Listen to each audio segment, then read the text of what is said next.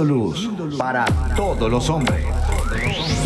La paz de Jesús sea con ustedes, queridos oyentes. Damos gloria a nuestro Padre del Cielo porque nos concede un- una oportunidad más para poder formarnos en la fe con ustedes.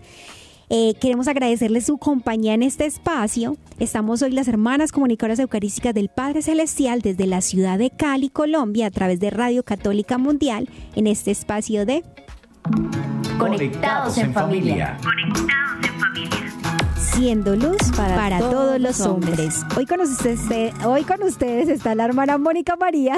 Y la hermana María Martina. que le damos la bienvenida a nuestra hermana Martina, que nos acompaña nuevamente después de tanto tiempo. Muchas gracias por la invitación. bueno, queridos oyentes, aquellos que se conectan por primera vez, les agradecemos esta invitación de que compartan con nosotros y les invitamos a que continuamente sigan eh, todos estos programas que estamos haciendo para formarnos en la fe. Y bueno, hermana Martina, ¿le parece si iniciamos como debe iniciar todo cristiano, invocando la Santísima Trinidad a través de una oración? Sí, claro. Vamos a comenzar en el nombre del Padre, del Hijo y del Espíritu Santo. Amén. Es hora de comenzar. Estamos conectados. Espíritu Santo, fuente de luz, pedimos tu presencia en este momento. Suplicamos que nos ayudes a comprender el mensaje de Dios para nuestras vidas. Sé tú mismo, Espíritu Santo, quien nos des apertura de entendimiento, que también abras nuestro corazón para poder aceptar con amor la voluntad de Dios, que en este espacio que el Señor nos permite tener podamos conocer y amar más a nuestro dulce Papá del Cielo. Y a ti, Virgen María, nuestra Madre tan preciosa y ese regalo tan hermoso que el Señor nos ha dado, te pedimos que nos acompañes, que moldees nuestro corazón y que en todo momento nos ayudes a estar atentas a, la escucha, atentas a la voz de Dios. Dios te salve María, llena eres de gracia, el Señor es contigo. Bendita tú eres entre todas las mujeres y bendito es el fruto de tu vientre Jesús. Santa María, Madre de Dios, ruega por nosotros pecadores, ahora y en la hora de nuestra muerte. Amén. Amén. Tu batería está cargando. No te desconectes. Bueno, hermana Martina, gracias por la oración. Y queridos oyentes, ya recargados a través de la oración, eh, vamos a seguir con esta temporada que es celebrando nuestra fe, celebrando la fe. Y la semana pasada, hermana Martina, le contamos que dimos apertura al sacramento del matrimonio. Y entonces hablamos de la belleza que tiene este sacramento. Pero también, hoy específicamente, vamos a hablar de la unión que se tiene con Dios en este sacramento. ¿Sí? Porque cuando la pareja se, se mm, casa, recibe este sacramento, se hacen co-creadores con, con el mismo Dios. Entonces, ahora vamos a seguir ahondando en algunos de los aspectos más revelantes, revelantes Relevante. Relevantes. Ahí se me traba la lengua. Los cuales eh, a veces no se tienen tan presentes en la hora de, de tomar el sacramento, o sea, como que pasan desapercibidos. Sí, bueno, de- del matrimonio son muy pocas las personas que se deci- deciden por ese sacramento y esas pocas personas muchas veces lo toman a la ligera. Hay personas que piensan que eh, el matrimonio es una fiesta normal y que pues se puede hacer en cualquier momento Sin sin, preparación. sin preparación o incluso también es solo como un para tener un permiso para las relaciones sexuales, sin tantas restricciones, pero eso no es el matrimonio. Por eso, aquellas personas que no se preparan debidamente es como si no construyeran, no construyeran su matrimonio entre pareja y esto hace que ellos no sean conscientes de la belleza que implica este sacramento y también de las exigencias y responsabilidades del mismo, los cuales no nos detenemos a pensar a la hora de este sacramento. Qué lástima. Eh, sería algo como muy favorable. Y es una invitación para los que de pronto apenas están en el noviazgo y se están preparando para un futuro matrimonio. ¿Qué tal invitarlos a que se lean eh, ciertos numerales del catecismo que hablan sobre el matrimonio? Como por ejemplo el 1601 al 1659.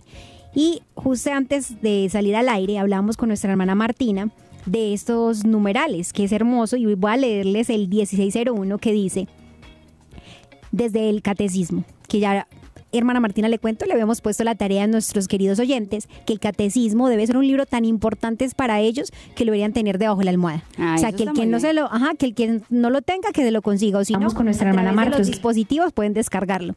Entonces, en el numeral 1601 dice, la alianza matrimonial por la que el varón y la mujer constituyen entre sí un consorcio de toda la vida, ordenado por su misma índole natural al bien de los cónyuges y a la generación y educación de la prole, fue elevada por Cristo nuestro Señor a la dignidad de sacramento entre bautizados. O sea, fue un mismo querer de nuestro eh, Señor Jesucristo que el matrimonio fuera como sacramento, porque lo natural es que desde el Génesis cuando leemos es que Dios hizo hombre y mujer y los creó para hacerse compañía. Pero ¿qué fue lo que dignificó el Señor? Haciendo esta unión que fuera un sacramento, porque al hecho de que fuera sacramento es que está la bendición de, de, de lo alto para que lo que es naturalmente, que ya a través del pecado original estaba torcido, se volviera, digamos, a, a dignificar como lo quería desde el inicio el Señor. Y esto se da a través del sacramento. Por eso es tan importante, hermanos, que realmente sepamos que mm, si las parejas tomaran, como lo decías hermana Martina, más en serio lo que es la preparación en pro del matrimonio, porque lo hablamos en programas anteriores, que por ejemplo el noviazgo es una preparación para el matrimonio. El noviazgo no es que, ah, que, que mientras más novios tenga mejor, Ajá, que es para pasar más decir. experiencia, imagínate, ajá, que los comentarios que se escuchan eh, mundanamente. No es así. O sea, el noviazgo es una preparación para un futuro matrimonio. Por eso se tiene que vivir en tal libertad para que realmente yo pueda discernir si la persona con la que estoy en este momento en noviado es la persona que Dios quiere para el resto de mi vida. Pero si digamos estoy condicionado o condicionada porque dentro del noviazgo hay relaciones sexuales, ya hay un vínculo que me, que me genera esa eh, inestabilidad para realmente decir, esta persona sí es la que Dios quiere o no, porque ya realmente puede que me dé cuenta hasta que no es la persona, pero ya está ese vínculo que me lo impide. Sí, es verdad. Debemos tomar muy en serio. Esta parte es muy importante tomárnosla en serio. Y muchas veces podemos pasar a la ligera y decir, no, es que, ay, qué pereza, los, los numerales del catecismo, pero son tan hermosos y tan importantes para aplicarlos en nuestra vida. Y es que cuando es el matrimonio no se está hablando de, ah, yo solo, no. El matrimonio es, ya no serán dos, sino un solo, solo cuerpo. cuerpo. Pero ya lo veremos más adelante. A continuación, mm, más bien voy a de- hablarles sobre el tema que vamos a ver hoy. Sí. Es necesario profundizar y el tema es el sentido del matrimonio, ¿sí? Las cuales están clarísimas en nuestro catecismo. Son enseñanzas de la iglesia, del magisterio de la iglesia, de nuestras tradiciones y pues las exigencias que implica todo esto. Para esto vamos a pasar a la frase de nuestra espiritualidad. ¿Qué te parece si, si la... Les la- enseñamos a los que Sí, de pronto están por primera vez.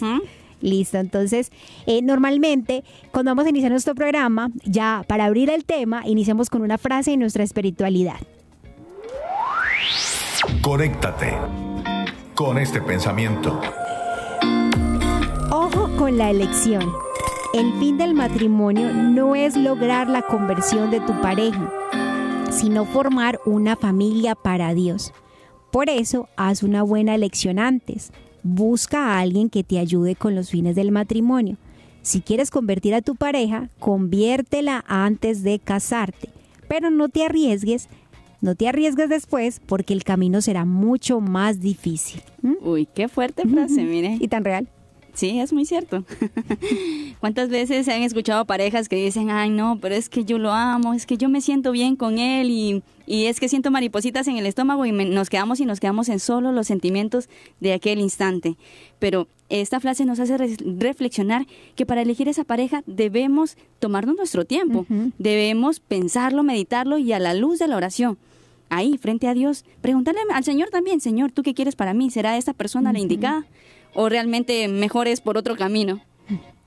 Qué importante eso que dices de tomar nuestro tiempo, porque es que es una decisión muy trascendental en nuestra vida. No es como lo que decías, me siento bien y ya, no, porque de solo eso no van a vivir. O a veces el comentario respecto a la frase que leíamos, que a veces la gente dice, ve hermanita, la verdad a él no le gusta orar. Él es un poco mal geniado, ¿sí? Mm, a veces tenemos como esos encontrones porque no nos entendemos.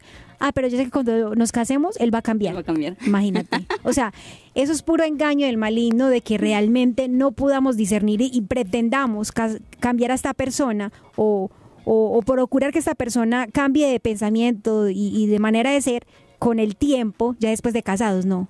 Para eso es el noviazgo, es la preparación. Y en ese noviazgo nosotros, o sea, pues es muy aconsejable por parte de la iglesia hablarlo, hablar del matrimonio, sí, o sea, entre la misma pareja, bueno, yo estoy pensando casarme, ¿tú qué, tienes pensado? Eso es importante. Entonces yo quiero tener hijos, eh, ¿cuáles son tus planes? ahora que dices, es importantísimo, porque a veces uno se escucha que entre los noviazgos, ya cuando se casan, se da cuenta él o ella que no quería que tener hijos. Y eso nunca lo hablaron en el noviazgo. ¿Por qué? Porque estaban centrados en otras cosas. Sí, en otras cosas que no son tan relevantes muchas veces. Bueno, vamos a hablar ahora de, de, qué importante es que realmente sepamos qué bienes y exigencias trae el, amor conyugal. Para eso, vamos a nuestro catecismo y vamos a escuchar con atención lo que dice el numeral 1643. Dice, textualmente, el amor conyugal comporta una totalidad en la que entran todos los elementos de la persona. Reclamo del cuerpo y del instinto, fuerza del sentimiento y de la afectividad, aspiración del espíritu y de la voluntad.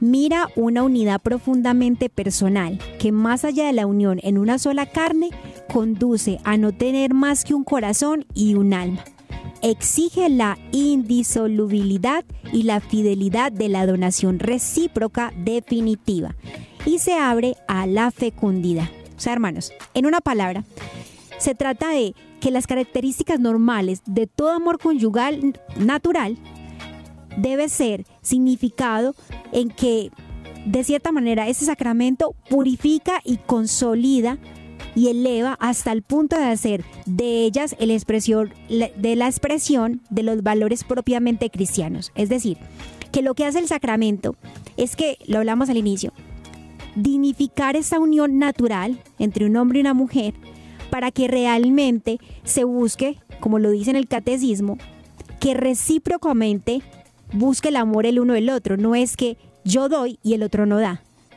Sino que para que realmente no se haga que sean dos personas, sino que se hagan una sola carne por medio del sacramento. Y que en realidad no se casan dos personas, sino que se casan tres, porque en el centro debe estar Cristo.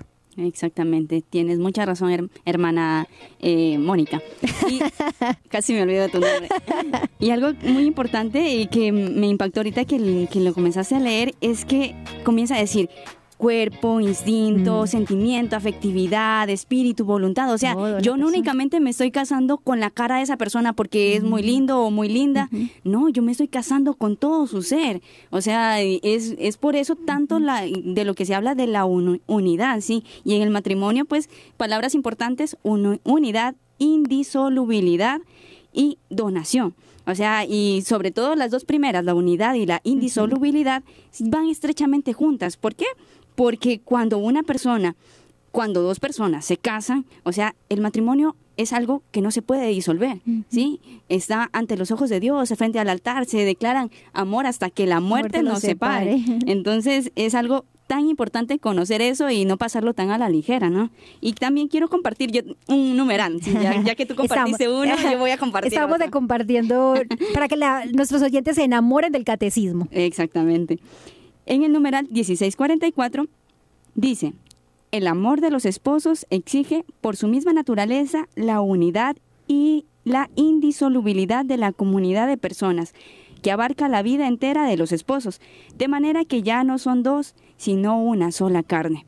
Así como lo mencionan muchos, eh, bueno, varias citas bíblicas en, en la Biblia, perdón, valga la redundancia, en el Génesis eh, nos dice, entonces dejará el hombre a su padre y a su madre y se unirá a su mujer.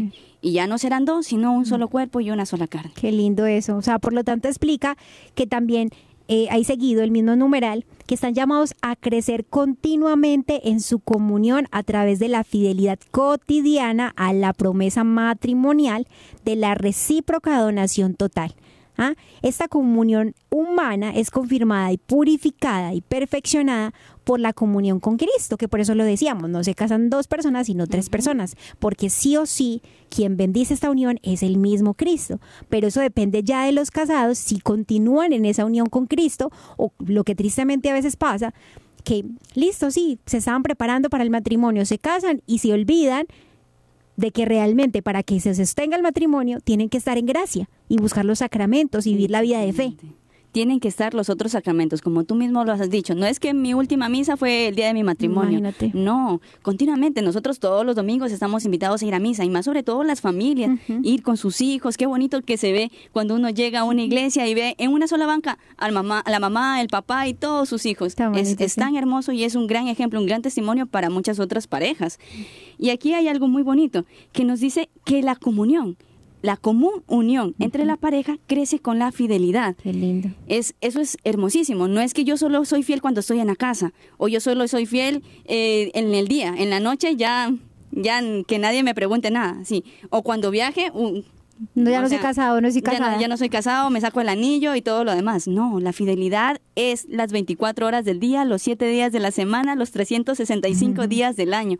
Todos los días. ¿Por qué? Porque la fidelidad no es algo que, que, nosotros tenemos como un yugo que me opresiona. No, la fidelidad es un acto de amor, un acto de entrega. Es algo que yo mismo he decidido darlo por aquella persona que yo amo inmensamente. Yo, lo, yo soy fiel, pero por amor. Y si yo soy fiel por amor, esa fidelidad me ayuda a tener una común unión, una comunión con mi pareja. Y así aumenta también la intimidad entre ellos dos.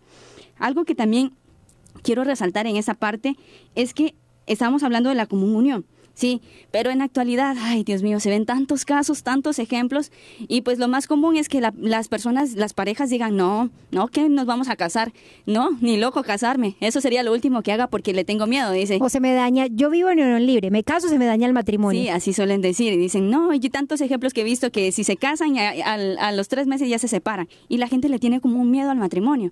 Entonces, hay muchísimas, demasiadas uniones libres. Hay también hasta parejas del mismo sexo. Y hay, personas que llegan eh, al matrimonio civil y ahí se quedan. Pues, pero esta, esta no es la unidad a la que Dios nos llama. La unidad entre hombre y mujer, que es bendecida por Dios a través del matrimonio, es confirmada, purificada y perfeccionada, pero con la ayuda de Jesucristo. O sea, nosotros damos de nuestra parte, la pareja en el matrimonio da de su parte y Dios la ayuda, ¿sí? Porque nosotros no somos ni superhombres ni supermujeres que vamos a poder con el matrimonio. O sea, pueden haber tantos libros que te hablen del matrimonio, pero solo vive, o sea, solo lo sabe quien lo vive. O lo sea, eso es una experiencia continua diariamente para toda la vida. Es una escuela de aprendizaje tan grande, pero si es de la mano de- del Señor, si vamos de la mano de nuestro Padre del Cielo, Él nos va a ayudar. Él va a dar la sabiduría a ese esposo, a esa esposa, de cómo ser fiel, de cómo ser cariñosos, de cómo ser amorosos, de cómo ser fecundos también. Qué hermoso que dices eso, eh, hermana Martina, porque digamos un- oyente puede decir, hermanas, es que claro, usted me habla de fidelidad, pero usted pues es hermanita, está consagrada No ya, comprende. y usted, y usted tal vez no tendrá esas luchas que puedo experimentar yo. Y, y ayer lo hablábamos justo con varias hermanas de que qué difícil ahorita tanto para la mujer y el hombre, pero ahorita pues justamente el hombre, Mm. ser fiel y guardar la pureza y el corazón solo para su esposa, o los que todavía no se han casado, ser puros para Dios y que pues vivir esa castidad hasta que encuentran la mujer o el hombre que Dios tiene para su vida, porque la misma sociedad, la manera como ahorita estamos viviendo, la misma moda no favorece a que se pueda vivir esa fidelidad porque continuamente estamos cayendo, sobre todo las mujeres, en eso de vendernos como si fuéramos instrumentos, Sí, eh, objetos eh, que objetos de placer. Entonces, claro, el, el hecho de que a veces las mujeres no se cuiden en el vestir, en la manera de expresarse, para el hombre que, que está más herido en la carne, es más difícil vivir esa fidelidad. Pero ahí estaba la palabra, humanamente es muy difícil vivir esa fidelidad, pero es que no estamos llamados a vivir solo humanamente, sino divinamente. Y eso se da a través de la gracia de Dios. O sea, se le pide a Dios, lo dice, eh, no me recuerdo el versículo que dice, quien pide recibe, quien toca se le abrirá. Entonces, tenemos es que acudir humildemente al Señor y tú que me escuchas, sea hombre o mujer, de rodillas, y si no puedes arrodillarte físicamente, postrar el corazón delante de Jesús sacramentado y decirle, Señor, en este momento para mí está siendo muy difícil vivir, eh, no sé, tal virtud, en este caso la fidelidad. Ya estoy casado y me cuesta demasiado, o estoy casada y me cuesta demasiado. Entonces es pedirle a Dios y confiar y también no exponerse, ¿sí? Yo sé que me cuesta y entonces, claro, justo en el trabajo me invitaron eh, A una y después, fiesta. ajá, y no voy con mi esposa o ni con mi esposo. Ni siquiera yo- le digo. Y ni siquiera le digo y salgo, o sea, usted le puede pedir mucho a Dios, pero si usted se expone, quien se, se acerca al juego se quema. ¿Sí? Exactamente. Entonces, Es- no olvidar que humanamente es difícil, sí, y no se los estamos diciendo porque de pronto nosotros no experimentamos también la lucha, pues también la experimentamos, porque somos de carne y hueso. El hecho de tener un hábito no nos quita el que también estamos heridas a causa del pecado original. Pero ¿qué hacemos? Continuamente luchamos por vivir en gracia para que la gracia nos sostenga. A eso mismo le invitamos a ustedes, que luchen, le pidan a Dios humildemente la gracia para vivir en la virtud que Él quiere, específicamente la que más te cueste. Ahorita estamos hablando en cuanto a los matrimonios, la fidelidad, que ahorita están atacada.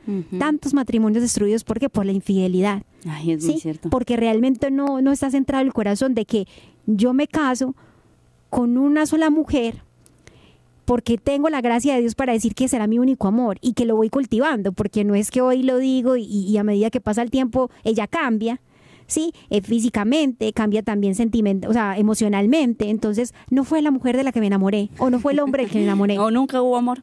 Imagínate. Se acabó el amor, dicen. Como dice la canción. Entonces, hermanos, importantísimo saber, porque lo decíamos, que la unión no es solamente eh, corporal, sino que es una unión también espiritual, porque la bendición del sacramento es como, por decirlo así, que Dios fusiona estas dos personas en una sola. Es el poder divino que hace esto. Entonces, podríamos decir que el bien de la unión es que cuando dos personas se aman tan profundamente, si tienen la bendición del sacramento, van a sentirse uno solo, van a complementarse, a donarse, planificarse en la alegría del amor conyugal. O sea, realmente Dios nos quiere en un hogar, en un matrimonio feliz. No es fácil. O sea, feliz no quiere decir que no hayan dificultades, las habrán, pero sabrán llevarlas porque no van solos, van de la mano de Dios.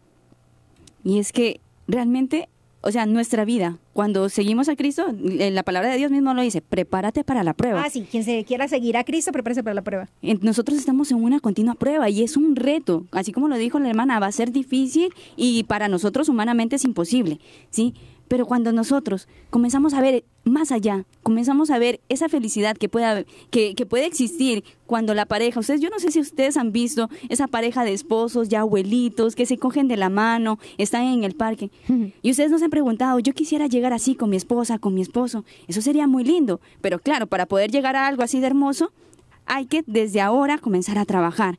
Y comenzando a trabajar desde la mano de Dios implica también vivir los sacramentos. Y el más importante de todos, alimentarnos del cuerpo y de la sangre de Jesús. ¿Por qué? Porque ahí vamos a obtener las fuerzas necesarias para nuestro espíritu. Si nuestro cuerpo necesita alimentarse físicamente para no debilitarse, mucho más nuestro espíritu necesita alimentarse a sí mismo.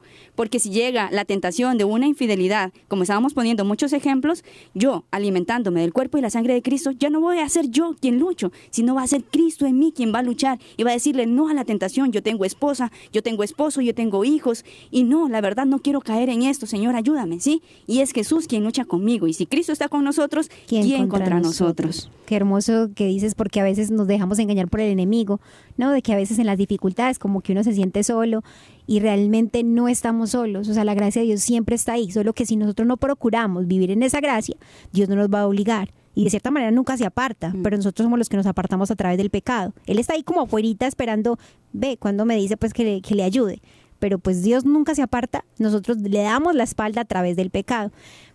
Y algo muy importante también eh, es el saber reconocer que muchas veces mi corazón anda vacío, buscando, buscando amor, buscando ser amado, teniendo mi esposa, teniendo mi esposo, y el primer, la primera persona a la quien yo debo decirle, Señor, es déjame, déjame que yo me sienta amado por ti, o sea, es a Dios, ¿sí? Eh, porque si nosotros no tenemos el amor de Dios en nuestros corazones, muy difícilmente vamos a dejarnos amar, muy difícilmente vamos a saber amar a nuestra pareja también. Entonces, por eso es que andamos de un lado a otro buscando amor, buscando y mendigando ese cariño que no lo podemos encontrar ni en Dios, ni en nuestra pareja, ni, en cualquier lado y nada nos sacia.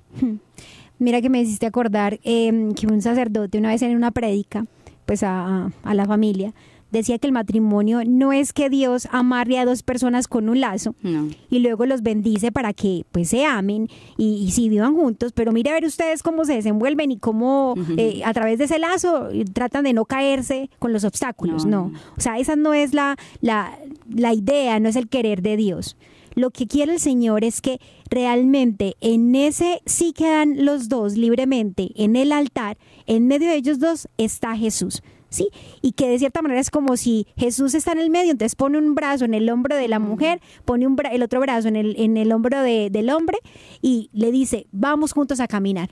O sea, que el camino es difícil, sí, pero yo voy a estar en medio de ustedes. Ese es el querer de Dios, pero tal vez es el querer de nosotros. O sea, porque a medida que las cosas van muy bien en un hogar, a veces escucha y de Dios ni vuelven a misa el domingo, Ni le enseñan a los niños a rezar, nada. O si todavía no están los hijos, ni entre ellos rezan, no. Pero cuando viene la dificultad, ahí sí el Dios bombero.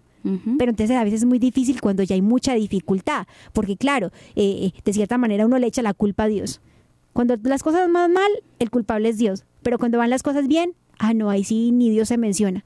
Entonces tenemos que cambiar ese chip de que realmente cuando uno escucha sus comentarios, de que es que vivíamos juntos y vivíamos muy bien, hermanita, nos casamos y no, problema lo que ha habido. Dos cositas. La primera, si viene unión libre, el demonio va a estar feliz de que ustedes pues busquen la manera de, de estar bien, ¿sí? O sea, el demonio es el que se le acomoda todo. Cuando ya se casan, ¿qué hace el demonio? Tratar de destruir esa unión. Entonces, de cierta manera, eh, Dios permite que hayan esas pruebas, pero no es que Dios las manda, sino que las permite. Y cuando hay un matrimonio que realmente eh, está en la gracia de Dios, pues como les decíamos, está la dificultad, pero uno sabe que no va solo y uno va luchando. No que a la primera uno quiere pues ya destruir el hogar, como lo decía una de nuestras oyentes, que dice que realmente se, ella lo, lo comprueba. Eve dice, es in- y necesario que un buen matrimonio esté Dios en el centro, porque a veces por las dificultades y debilidades que tenemos los humanos, eh, eh, no podríamos seguir.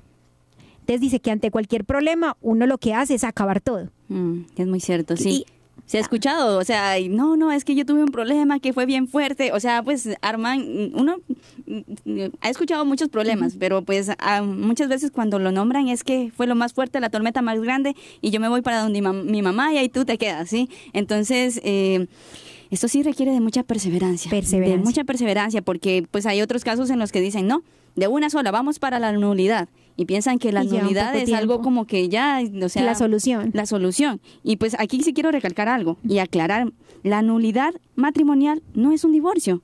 La nulidad es verificar con antecedentes de la pareja que el matrimonio ya fue nulido, inválido, mejor dicho, que No nunca se realizó cor- correctamente. O sea, pone en tela de, o sea, no es que la nulidad eh, ponga en tela de juicio la indisolubilidad del matrimonio. No, o sea, el matrimonio Es un sacramento, sacramento que es para toda la vida, sí. sino que es que a veces está mal entendida la palabra, ¿no? Por las dificultades que, que se ven en tantos hogares, de que, y es que mira, realmente porque no se preparan como deben ser los hogares, los matrimonios, la mayoría, si podríamos decirlo, son nulos porque no hay una preparación debida a para que realmente eh, se viva como se deben vivir los compromisos. Pero creo que ya tenemos bastante para meditar. ¿Le parece, hermanas? Y vamos a nuestra siguiente sección, pero entonces vamos a, queridos oyentes, a recordarle a nuestra hermana Martina cuáles son las jaculatorias que vamos a hacer para eh, esa jaculatoria encender el corazón en amor a Ay. Entonces, Padre, Que todos seamos una sola, familia, para gloria, tuya. Conéctate con nuestra iglesia, Con la realidad del mundo. con nuestros hermanos Nuestros hermanos necesitados. necesitados. Conéctate con verdadera caridad fraterna. Caridad fraterna. Estamos en Viviendo el hoy. Conectados. Antes de empezar, les recordamos a todos nuestros oyentes que nos pueden llamar a los números desde Estados Unidos al 866-398-6377 y fuera de Estados Unidos al 1-205-271-2976. Ahí para que tomen, tomen sus teléfonos y, y- y nos llamen, ¿sí? O sea, cual- cualquier duda, inquietud, pregunta, estamos aquí para poderles aclarar, ¿sí? Y, si- y si algo, que el Espíritu Santo nos ilumine.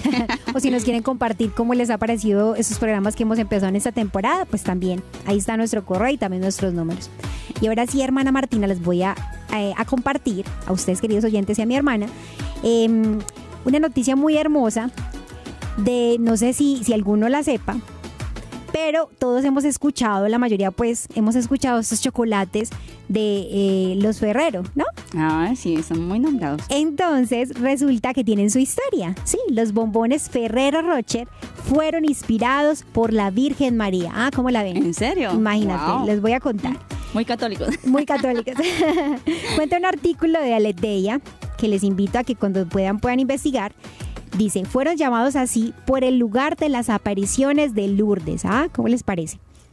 Dentro del paquete adorado de un bombón, de esos de, de- de Ferrero, hay un dulce multistrato que parece un poco una magia salida de la fábrica de Willy Wonka. Así cuando eh, uno ve el, el, dulcecito, tiene todo su diseño, pero ah, el diseño está inspirado en algo.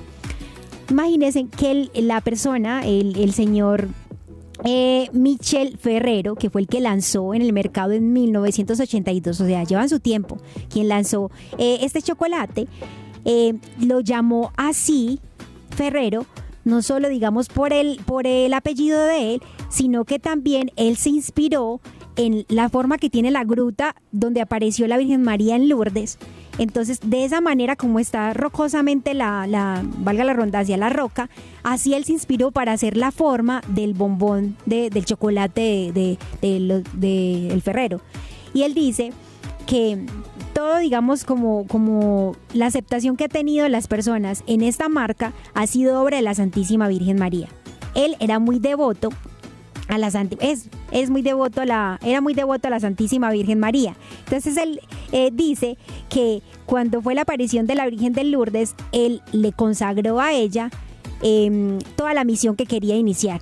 No solo para el bien de él, sino para todas las personas que se pudieran beneficiar a través de esa empresa. Entonces él dijo así, debemos, cuando cumplieron 50 años de aniversario de la fundación de la compañía, él dijo públicamente, debemos el éxito de los Ferrero a Nuestra Señora de Lourdes. Sin ella no podíamos haber hecho nada. Imagínense qué bonito esto. Qué interesante la historia, mira Moni, para mi cumpleaños. Sirve para que le hagan llegar a, la hermanita Martina eh, los bondones, los chocolates Ferrero. Y imagínense que eh, era hermoso porque él lo que quería también a través de todo este negocio era evangelizar a sus trabajadores. Entonces procuraba hacer visitas con ellos y llevarlos a la gruta de, de, Nuestra Señora de Lourdes. Ay, miren qué hermoso esto. Y yo creo que muchos no saben la historia que hay detrás de este chocolate tan famoso. Y creo que tenemos saludos muy especiales también, ¿verdad? Vamos a saludar. Vamos a saludar a Angie, a Lorena, a Katy, Erika, José, Meli, John, Balbina, Roncancio, Francisco y Juan. Y también por nuestro canal, por EWTN, a Mari, Lady, Uriel, Amonio, Antonio y todos los que se están conectando de las diferentes partes del mundo. Muchísimas gracias por estar con nosotros, acompañándonos en este tema tan especial. Y seguimos conectados el tema sentido del matrimonio, el sentido del matrimonio, qué importante conocerlo, ¿verdad?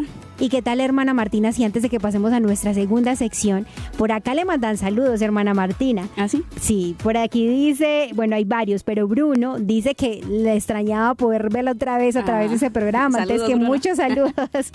También saludamos a través de em, YouTube de Comunicadoras a Luqueria, a Domingo, a Ricardo, a Karina, a Monio, a Daisy, a Carolina, a Sebastián, a Omar y acá a Javier y a cada una de ustedes, a papá William que está con nosotros, que fielmente se conecta a través de Conectados en Familia. Entonces, no olviden que la idea es que puedan comunicar también todos estos programas entre sus conocidos. Y esto ha sido nuestro Viviendo el Hoy. Seguimos conectados, seguimos conectados. Ahora sí, hermana Martina, seguimos conectados. Y seguimos hablando del tema del sentido del matrimonio. Lo último que hablamos fue de ¿Tú te acuerdas, de Moni? Hablamos de la nulidad. Sí, estamos hablando de la nulidad. Yo quería dar un par de ejemplos acerca de la nulidad. Por ejemplo, yo estoy enamoradísima de, de, un tipo que el tipo me promete el cielo y las estrellas y nos casamos y todo, pero cuando ya nos casamos, él me dice, o sea, no me dice, yo me entero por otras partes que él ya ha tenido otra familia, que ya ha tenido hijos y que pues ya es ese matrimonio ha sido hace muchísimos años. Ahí hay nulidad en un matrimonio. Vamos a hacer, o sea, como bien breves estos ejemplos porque debemos continuar en... Sí, por ejemplo, yo me casé supuestamente, el hombre, con una mujer hermosa y, y sí, yo estaba muy enamorado. Cuando me caso me di cuenta que no era una mujer. Ay, Jesús mío. ahí hay un causal de nulidad. Sí, porque uno de los dos ocultó eso. Otro caso, digamos, yo me caso, ya sea yo siendo mujer me caso con un hombre y él nunca me manifestó que tenía problemas mentales y me doy cuenta ya conviviendo. Ahí o sea, hay un causal de nulidad. Y así hay muchos que se pueden investigar. No es cualquier cosa. Que, que no sé, eh, esta persona siempre tenemos problemas económicos y ya, nulidad. Discutimos nulidad. No, no, no, no, no. Son unos causales reales de que realmente hay unos requisitos para que el matrimonio se dé, porque no es solamente, digamos, eh, como tal el sacramento, sino que también hay unos requisitos legales. Sí, por ejemplo, la libertad. O sea, a mí no me pueden con una pistola decir, decirme, cásate conmigo y obligado y eso, eso, eso es nulidad. Claro, entonces deben haber unos requisitos para que realmente se pueda decir que el matrimonio fue nulo, que es no que la iglesia quiso, pues, y ya va, va a romper esa unión que dice eh, la misma palabra de Dios, lo que Dios ha unido, que no lo separe el hombre. O sea, no es que ahí la iglesia está, digamos, contrariando lo que se dice en la palabra de Dios, lo que dijo el mismo Jesucristo, no. Lo que está haciendo la iglesia es examinar esa unión porque posiblemente, dado las personas que lo están requiriendo así, hay unas causales que indican que posiblemente esa unión nunca se dio, porque se necesitaban unos requisitos y esos requisitos nunca fueron cumplidos. Por decirlo así, Esa- o sea, esa sería como la manera así eh, rápidamente de explicar por qué nulidad y qué no es nulidad. Exactamente, sí.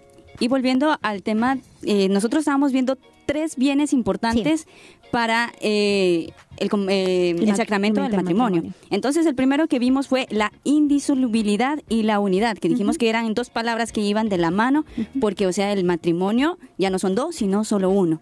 En esta segunda sección vamos a ver el tema de la fidelidad, que ya lo hemos hablado un poquito, ¿sí? La fidelidad. Y en esa fidelidad, pues nosotros hablábamos de que la persona, o sea, no únicamente es fiel en el día, no únicamente es fiel cuando está en la casa, es fiel en todo momento. Pero ¿qué nos indica el catecismo respecto a este bien de la fidelidad? Hablamos en el numeral 1646 que el amor conyugal exige de los esposos, por una misma naturaleza, una fidelidad inviolable. Esto es en consecuencia del don de sí mismos, que se hacen mutuamente los esposos, o sea, mutuamente se donan el uno al otro. El auténtico amor tiende por sí mismo a ser algo definitivo, no algo pasajero. Dice eh, en una encíclica de la Iglesia, esta íntima unión en cuanto a donación mutua de dos personas, así como el bien de los hijos, exigen la fidelidad de los cónyuges y urgen su indisoluble unidad. O sea, no es un amor verdadero y no se concibe naturalmente que yo te diga, no sé, tú como esposo, tú como esposa, pues sí, casémonos y, y, pues dos años, a ver cómo nos van dos años. O sea, yo te soy fiel dos años. De ahí no sé más. Ay, Jesús mío. No, eso no es un amor verdadero. Dígame, ¿quién, se, ¿quién le va a creer realmente? No, pues no, o sea, uno se casa para toda la vida luchando de que sea así. ¿sí? Y poniendo de la parte, como lo, tú lo decías antes, humana, y el resto lo pone Dios, pero que todo lo haga como si dependiera totalmente de mí. O sea, que yo ponga mi disponibilidad. Sí, y algo muy importante, la palabra fidelidad, o sea, abarca muchísimas cosas, es una palabra tan hermosa. ¿Por qué? Porque es que yo puedo decirle, ah, yo no le soy fiel a mi, yo le soy fiel a mi esposa o a mi esposo, porque es que yo no tengo relaciones sexuales con otra persona. Es que no solamente Pero, es eso. Exactamente, o sea, y cuando salgo a- a- al centro, salgo de, o sea, a cualquier otro lugar, comienzo a ver a otra persona y muchas veces la comenzamos a ver con, con ojos impuros, sí, comenzamos un poquito más y hay hombres lastimosamente que hasta desnudan a, a una mujer solo con la mirada, sí, entonces ahí ya estamos siendo infieles a nuestra pareja o aquellas personas que también se ve, y es muchísimos, muchísimos los casos que están en ese vicio tan feo de la pornografía, ¿sí? Donde ven sus celulares y lo único que le llegan son, son puros videos de esos Cosas pornográficos, indecentes. ¿sí? Entonces son cosas que de una u otra manera influyen en la relación, así digan, solo es un videíto. No, eso también tiene que ver con la fidelidad. Yo le soy fiel a mi esposo, yo le soy fiel a mi esposa en todos sentidos, ¿sí? En nuestra mente, en nuestras miradas, en nuestro corazón, en nues- con nuestro cuerpo. Entonces nosotros debemos cuidar y proteger todo eso, porque la fidelidad es la que va a producir esa unión, esa intimidad con otra persona. No es algo pasajero, la fidelidad es algo que nosotros vamos construyendo día a día, pasito a pasito, no de la noche a la mañana, porque es que uno no se gradúa, eh, yo ya hice un curso, un masterado de fidelidad. No, nosotros comenzamos a ser fieles y a mejorar en nuestra fidelidad conforme vivimos nuestras experiencias. Entonces no es que, ay, yo la embarré y caí en esto, entonces ya no puedo ser fiel. No, vamos, ánimo, ya caíste, pero lo más importante es saberse levantar. Entonces, con todo eso, pidámosle la gracia al Señor porque es Dios quien nos va acompañando, Dios que es fiel, Él es el que nos ayuda a ser fieles. Qué hermoso eso que dice Dios que es fiel porque a mí siempre me consuela mucho y se lo he contado mm, en numerosas ocasiones a nuestros oyentes, que me consuela mucho eh, leer eh, cuando el, en la palabra de Dios se dice, Dios es el mismo ayer, hoy y siempre. Nosotros estamos condicionados siempre de que no siempre nos levantamos con el mismo ánimo, mm. de que hoy hasta, hasta doy la vida por esta persona, pero el otro día, ah, como que esta persona hizo ya no la quiero ni ver. ya no la quiero ni ver. No, Dios no está, no es tan, tan voluble como, tan, no, Él no es voluble como nosotros, en cambio nosotros tenemos esa debilidad. Mm. Pero entonces, ¿qué tenemos que hacer? Pedirle al que es totalmente fiel que nos capacite para ser fieles. Sí, lo decíamos, no cansarnos de suplicarle al Señor. Y de ahí justo hablamos de los sacramentos, hermana Martina, del sacramento de la reconciliación, que es el de la confesión. Si uno ha caído en un error, en un pecado de infidelidad, pues acude al sacramento y Dios hace nuevas todas las cosas, te capacita nuevamente para poder volver a empezar en esa fidelidad matrimonial. O sea, no hay que desanimarse porque Dios conoce nuestra imperfección. Sí, y ojo, o sea, lo que estamos diciendo no es por cuestión de juzgar. Yo, o sea, nosotros tal vez eh, creamos que muchos de los que nos están escuchando en este momento, en, algún instante de su vida han sido infieles y tal vez vivan todavía con esa, con esa infidelidad en el corazón y no se han confesado. O sea, lo que les decimos, los decimos como sus hermanas, les decimos como sus amigas en Cristo Jesús. O sea, busquen el sacramento porque es el sacramento de la confesión y los otros sacramentos que el Señor nos ha dado, quienes les van a ayudar a salir de esto. Sí, o sea, es, es meramente una formación para poderlos ayudar a ustedes.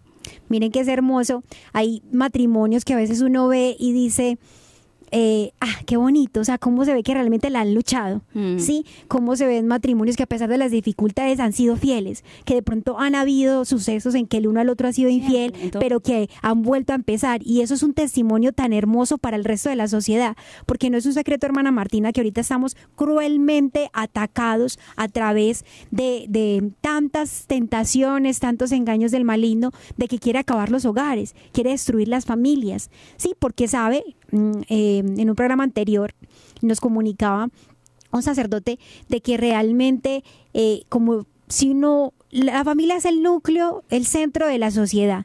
Y si no hay familias bien formadas, ¿cómo saldrán de esas familias vocaciones? Si no hay familias, no hay vocaciones. Y tal vez si hay vocaciones, y muchos lo hemos experimentado en carne propia, no son vocaciones eh, que, que digamos le necesitan fácil al Señor porque de cierta familia, la, de cierto modo, la familia no, no ha dado esas bases para que realmente eh, el joven eh, como que diga sí a lo que Dios me está pidiendo, porque en el hogar no se le ha formado eso. Entonces, si no hay matrimonios santos, si no hay familias santas, difícilmente habrán vocaciones santas. Por eso es que la familia es la base de la sociedad, o sea, están atacada por esa misma razón, porque desde la familia parte todo, todo lo demás, sí.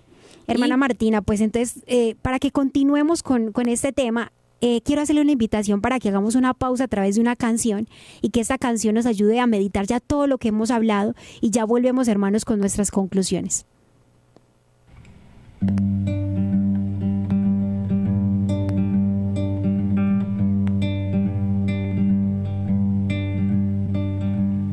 Escuche la voz que pronunció mi nombre.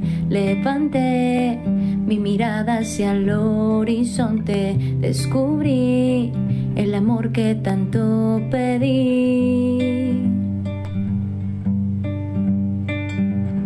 Fuiste luz en medio de la tiniebla, la paz cuando había tanta guerra por ti aprendí lo que es vivir. Y me dices, sé valiente, fuerte y ten ánimo.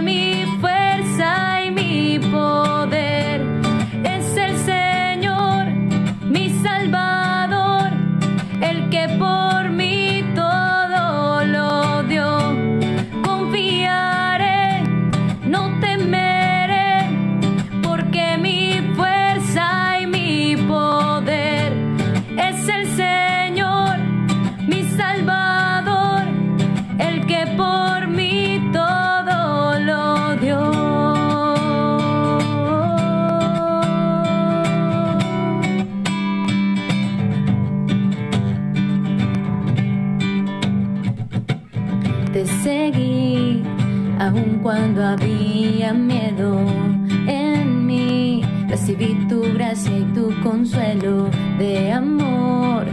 Llenaste los vacíos de mi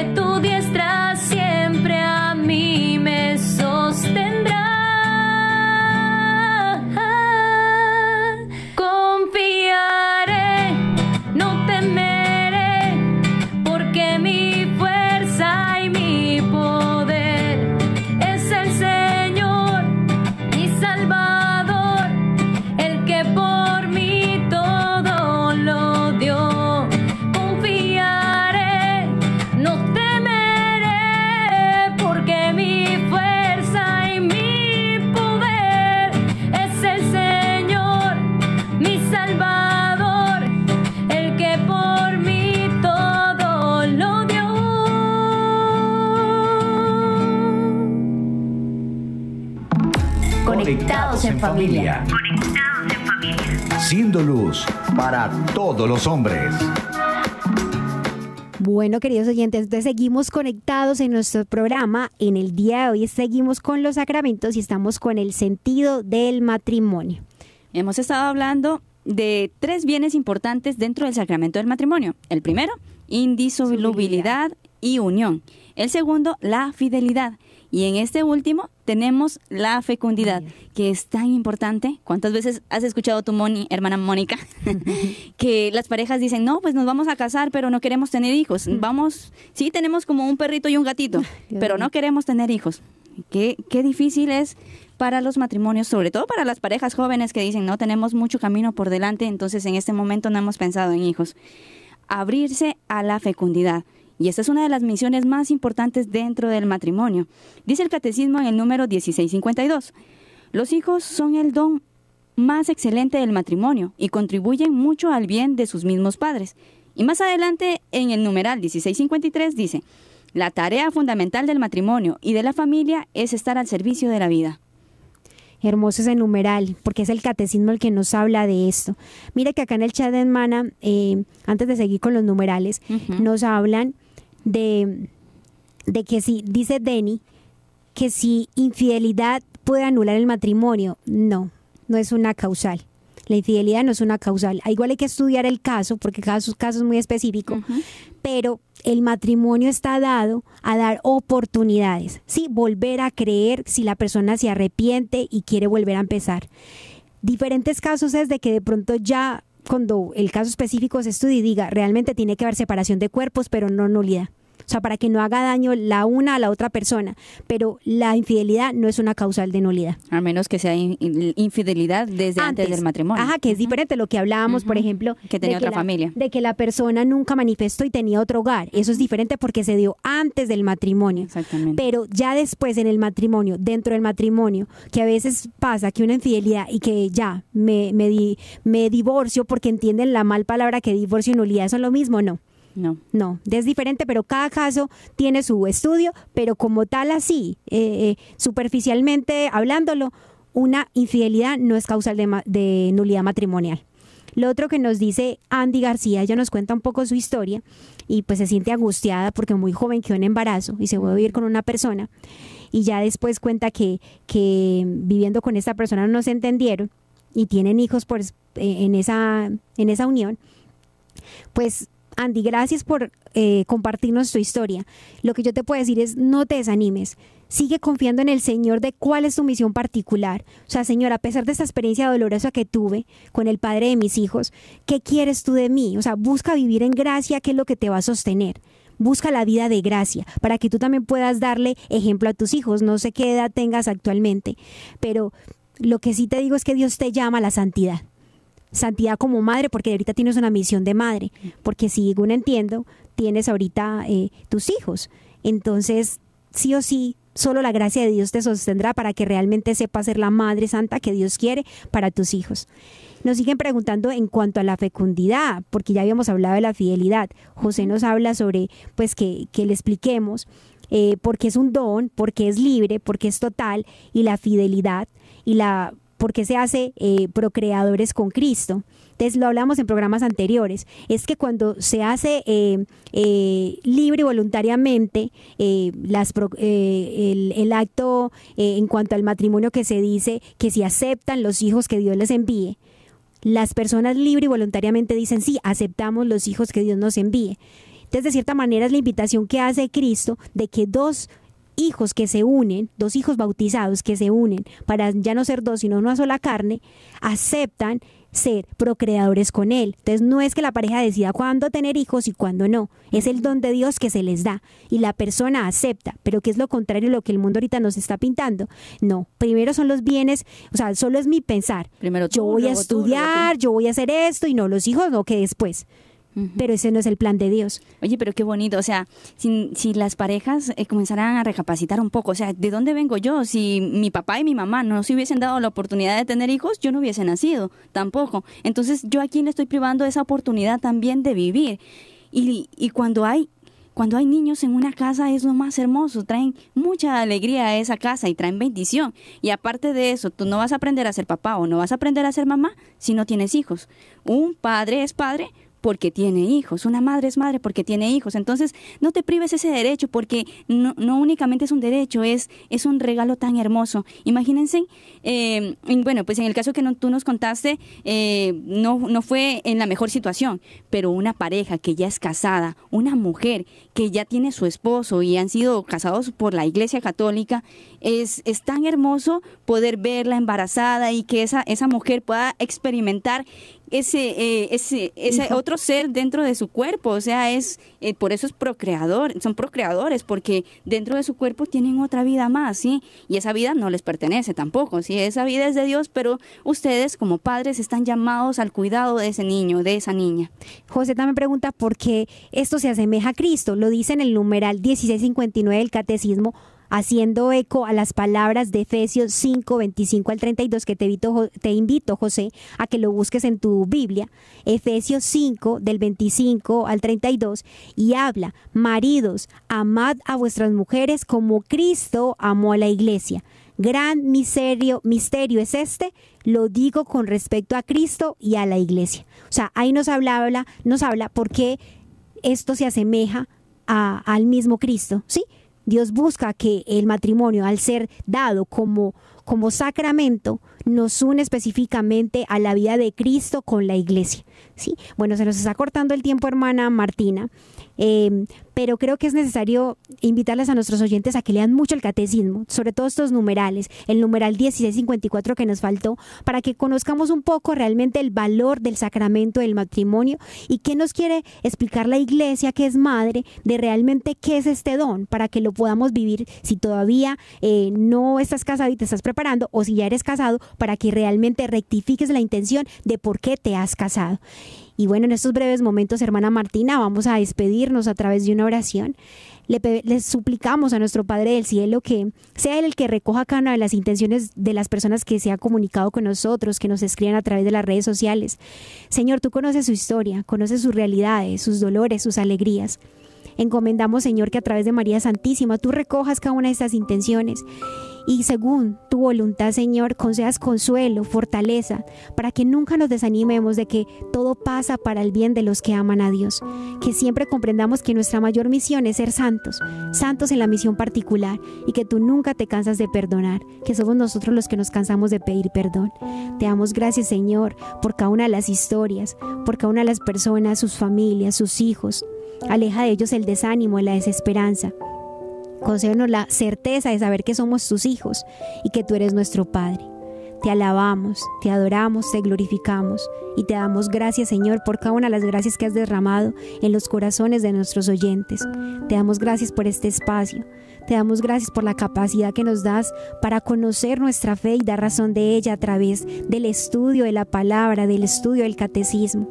Te suplicamos, Señor, que si hay alguno que tiene todavía muchas dudas en su corazón, seas tú el que aclare esas dudas.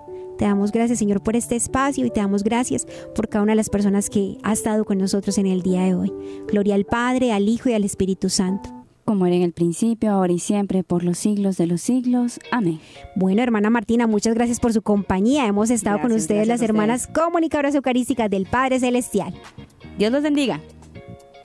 Hemos estado. Conectados con Dios.